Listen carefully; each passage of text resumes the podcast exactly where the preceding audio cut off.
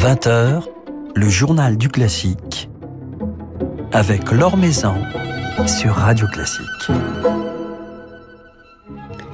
Bonsoir à tous. Nous allons nous projeter ce soir vers des jours meilleurs, vers un été qui, on l'espère, sera placé sous le signe des festivals. C'est aujourd'hui même que le festival d'art lyrique d'Aix-en-Provence a ouvert sa billetterie, nous révélant une programmation riche, variée, ambitieuse, affichant ainsi un signal fort, une volonté de donner à cette renaissance de la vie musicale une dimension exceptionnelle. Parce que nous avons toutes et tous besoin de nous retrouver autour de l'art le plus beau, écrit Pierre Audi, le directeur du festival, Pierre Audi qui sera justement notre invité ce soir. Le temps de jeter un coup d'œil sur quelques autres événements de l'actualité musicale. L'Opéra national de Paris vient d'annoncer la nomination de Xing Lianwu au poste de chef de chœur, originaire de Taïwan. Cette grande professionnelle qui a dirigé les chœurs des opéras de Nantes, du Rhin, du Grand Théâtre de Genève ou du Deutsche Nationaloper sera la première femme à occuper ce poste à l'Opéra de Paris. Philippe Gau vous dresse son portrait dans un article publié sur le site de Radio Classique. L'Orchestre national de Lille invite de grands chefs internationaux pour ses concerts en ligne donnés chaque samedi. Le chef allemand Harmut Henschen dirigera demain ses musiciens dans un programme dédié à Wagner et Brahms.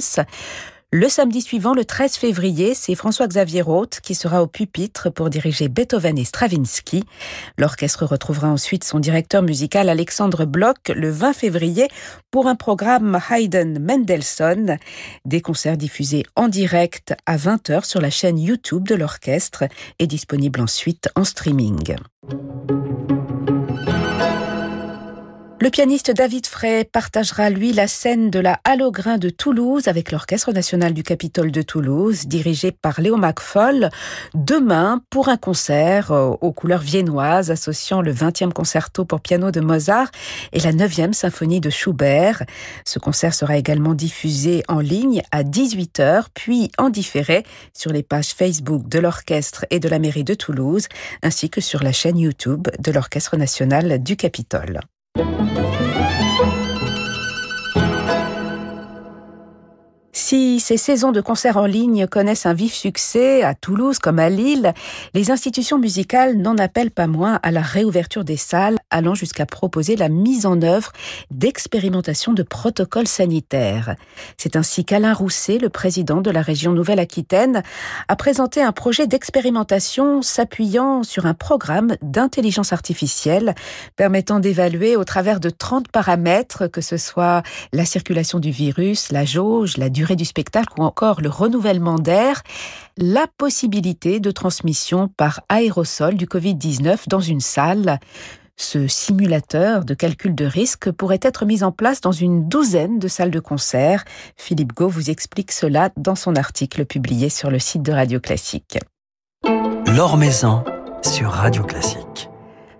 Après l'annulation de sa précédente édition, compensée par quelques diffusions en numérique, le Festival d'art lyrique d'Aix-en-Provence entend bien renaître cet été et en beauté. Pas moins de huit productions lyriques et une riche programmation de concerts à l'affiche de cette édition 2021 qui se tiendra du 30 juin au 25 juillet. Une programmation que nous allons découvrir ce soir avec Pierre Audi, le directeur du festival. Pierre Audi qui affiche ici son ambition, une ambition essentielle pour redonner son souffle à l'événement comme il me l'a confié. Oui, je pense que c'est important surtout pour un festival qui n'a pas la possibilité de se manifester durant l'année, qui sort une fois par an avec un programme et qui s'exprime euh, en live euh, sur une période de 20 jours. Avec l'annulation de l'année dernière, euh, notre dernière manifestation artistique aura été il y a deux ans. Donc pour revenir, il faut revenir dans l'élan que nous avions déjà établi en 2020 qui a été frustré par l'annulation. Et donc, il y a des productions, euh, toutes ces productions-là ont été reportées à d'autres éditions. Et donc, elles s'ajoutent à des, projets qui sont déjà planifiés. Donc, euh, c'est avec, avec ça que nous conjuguons. Et, bien sûr, je pense que ce qui est important, c'est d'être attractif euh, et de rappeler la mission du festival, la raison pour laquelle le public devrait nous suivre et pourrait nous suivre si bien sûr les conditions vont le permettre. Mais on est optimiste, on veut le demeurer et puis on va s'adapter aux, conditions sanitaires comme on l'explique très clairement à notre public dans notre campagne publicitaire et sur nos sites et dans les brochures qui vont sortir.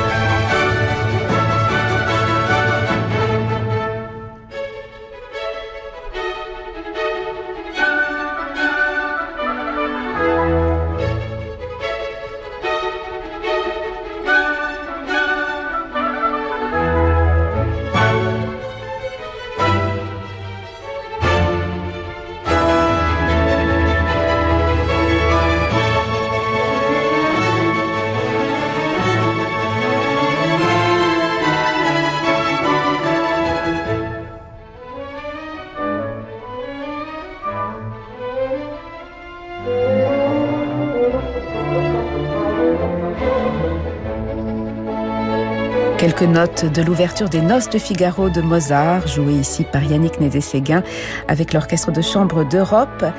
Les Noces de Figaro, premier opéra à résonner cet été à Aix, au théâtre de l'Archevêché, dès le 30 juin, sous la direction de Thomas Engelbrock, avec entre autres Giulia Oren, Julie Fuchs et Léa Descendre dans la distribution.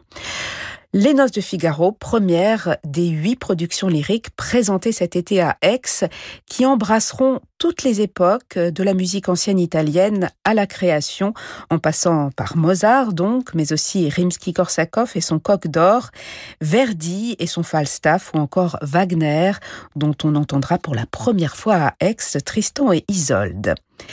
Des ouvrages confiés à de grandes personnalités du théâtre tels Barikowski et Simon Stone, doublement concernés même puisqu'ils seront engagés chacun dans deux productions différentes, ou encore la jeune metteuse en scène néerlandaise Lotte de Beer, à qui a été confiée la production des noces. Des metteurs en scène appelés à nous interpeller, à susciter la réflexion, voire élargir nos visions de ces grands ouvrages lyriques, nous dit Pierre Audi. Je pense que dans un festival, on, doit pouvoir euh, offrir au public des productions de festival. Pas de routine qui peut-être, euh, et de moins en moins d'ailleurs, pourrait se trouver dans des maisons euh, qui travaillent à l'année et qui ont un public abonné qui suit les opéras de mois en mois. Dans un festival, il faut, il faut travailler avec des visions singulières, prendre des risques, éclairer les œuvres avec des visions contemporaines, euh, inhabituelles. Elles peuvent être abstraites, elles peuvent être euh, très réalistes, mais elles, peuvent aussi euh, utiliser des, des voies dramaturgiques inhabituelles. C'est ça qui est excitant dans un festival. C'est aussi la réunion entre un niveau musical de premier ordre et justement des metteurs en scène qui cherchent et qui creusent les œuvres. Dans ce cas particulier, on a une situation intéressante en 21 puisqu'on a deux metteurs en scène et par coïncidence, à cause des annulations, ils se retrouvent chacun avec deux productions. Donc, on a vraiment deux metteurs en scène en résidence euh, cette année. Donc, pour moi, c'est aussi une, façon de faire que le public qui peut voir plus d'une production dans un festival pourra justement avoir euh, un temps de discussion, de débat, de réflexion euh, qui est difficile à imaginer dans une situation normale de visite à un théâtre durant l'année. Et est-ce que l'on pourra retrouver, Pierre Audi, euh, à travers euh, ces différents ouvrages, la démarche, les démarches de ces metteurs en scène, une réflexion sur euh, ce monde contemporain bouleversé par la pandémie, bouleversé par la fracture également entre les peuples et puis également par la cause des femmes. Ce sont des, axes de, réflexion que l'on pourra percevoir à travers ces productions.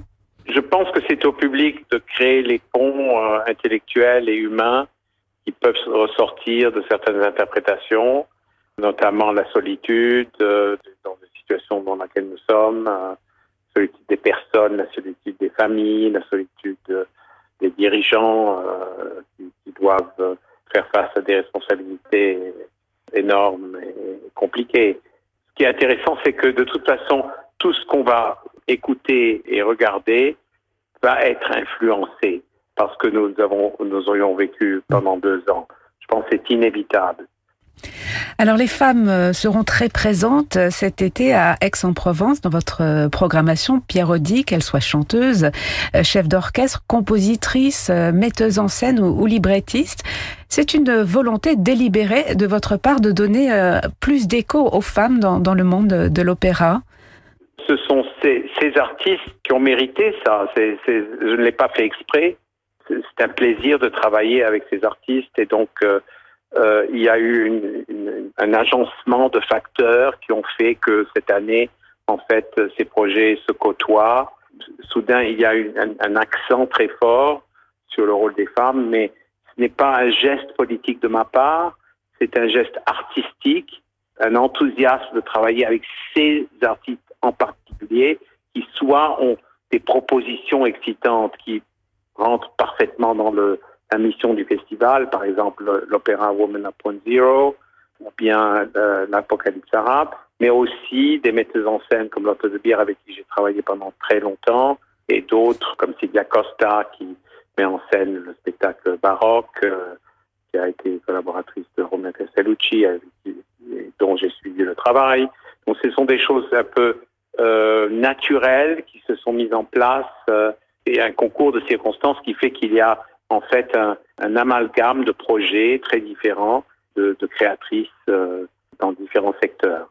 Mais effectivement, je, trouve que plus ces opportunités sont là, plus nous aurons un équilibre naturel qui va se faire homme-femme dans les programmations, dans les créations, dans la façon. Il faut, il faut que justement les personnes soient dotées d'opportunités comme celle-ci pour pouvoir développer leur art, euh, montrer ce qu'elles, euh, en fait, leur art justement au, grand public. Euh, maintenant, ça apparaît comme un geste politique, mais en fait, ce matin, c'est simplement un geste artistique qui est plus que bienvenu au festival, puisque c'est partie de notre de notre ADN. Et bien avant moi, puisque Bernard Foucault, mon prédécesseur, avait aussi donné une grande place aux femmes dans la programmation.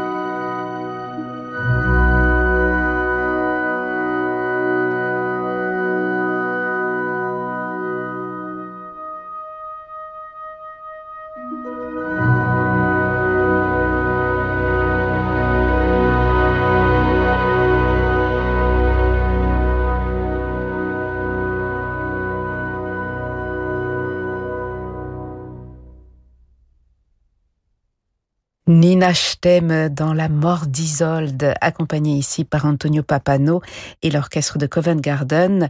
Nina Stem chantera Isolde cet été à Aix dans une production de Tristan et Isolde mise en scène par Simon Stone avec le London Symphony Orchestra et Simon Rattle dans la fosse, dans la fosse du Grand Théâtre de Provence.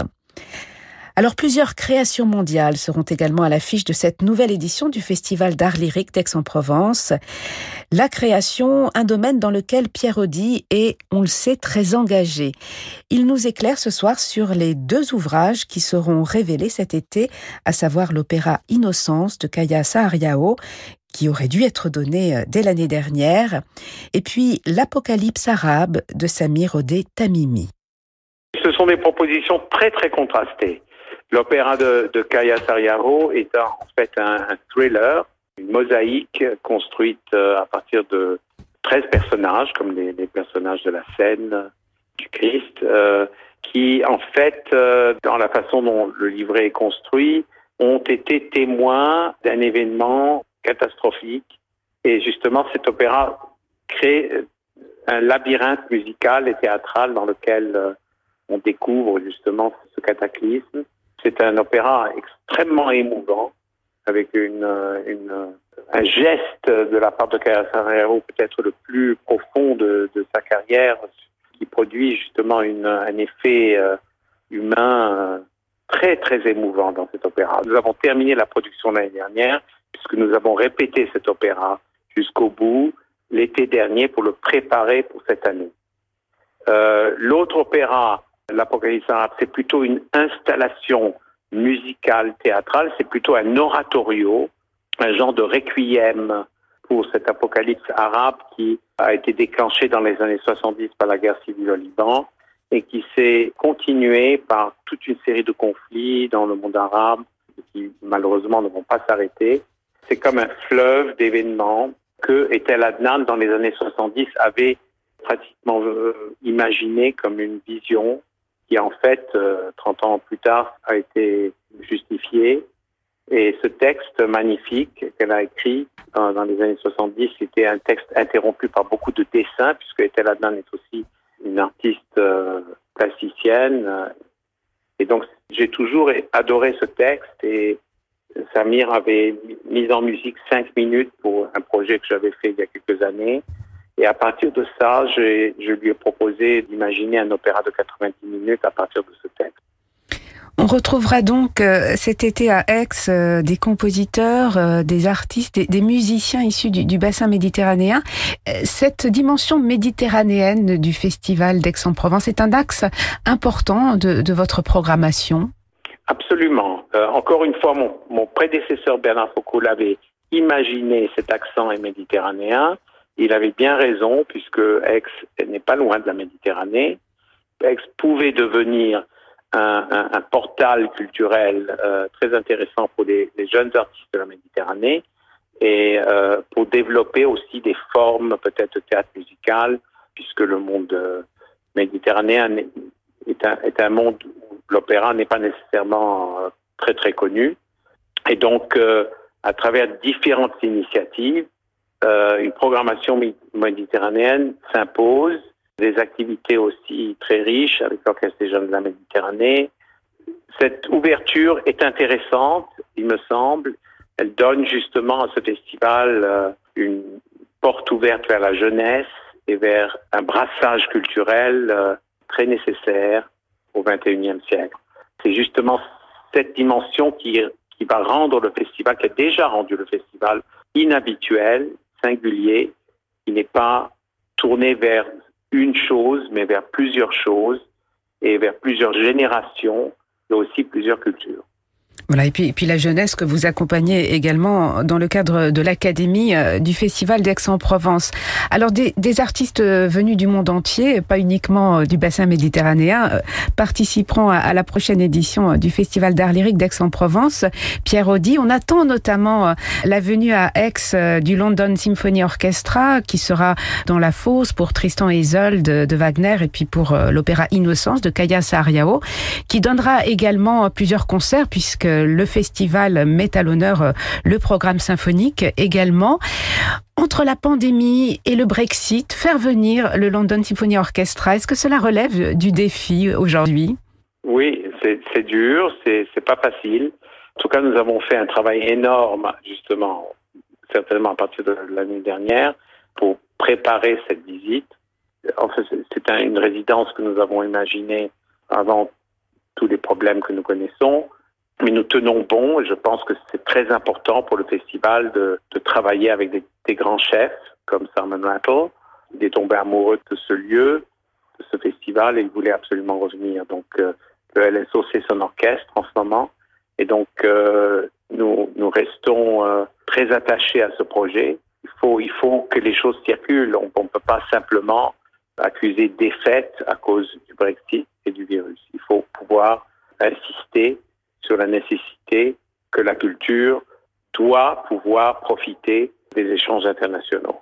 La position du festival, c'est un festival international, une plaque tournante pour des ensembles français, pour des ensembles européens et de temps en temps pour des artistes qui viennent de plus loin. Et je pense que ce brassage est, est essentiel.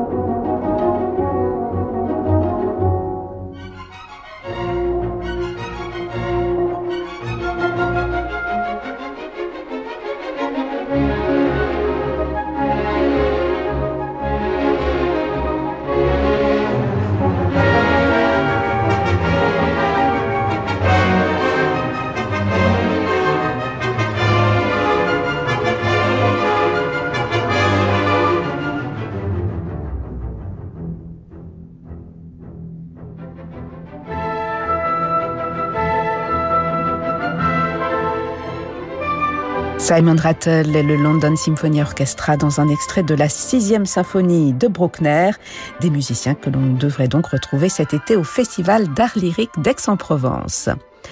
Alors l'année dernière, le festival avait réussi à sauver quelques événements grâce à la retransmission, grâce au numérique. Le numérique qui depuis a suppléé la fermeture des salles, fait évoluer notre écoute du concert et toucher un très large public. Faudra-t-il encore en tenir compte, en faire un outil nécessaire, complémentaire cet été et dans le futur? On écoute Pierre Audi à ce sujet. Nous nous sommes adaptés très rapidement l'année dernière à l'annulation en fondant une, scène numérique qui a été euh, admirée, qui s'est très très bien passée nous avons filmé dans les lieux aixois tous les récitals qui, avaient été prévus dans l'édition. Cette année, nous captons toutes les productions. Nous allons continuer la tradition numérique, mais nous attendons un peu de voir exactement ce qui va se passer pour l'été prochain. Mais en tout cas, cette idée de développer le numérique, on, y travaille, mais bien sûr, c'est aussi une chose très coûteuse. Il faut justement pouvoir comprendre mieux les modèles économiques que ça implique. L'année dernière, nous avons fait ça un peu en urgence et nous l'avons fait de façon gratuite pour le public. Mais maintenant, des structures se mettent en place où euh, le streaming peut être payant. Il faut voir si ce système-là est adaptable Festival d'Aix. Je ne le souhaite pas. Je préfère, bien sûr, la tradition de la captation de nos productions telles qu'on l'a connu dans les années qui ont passé.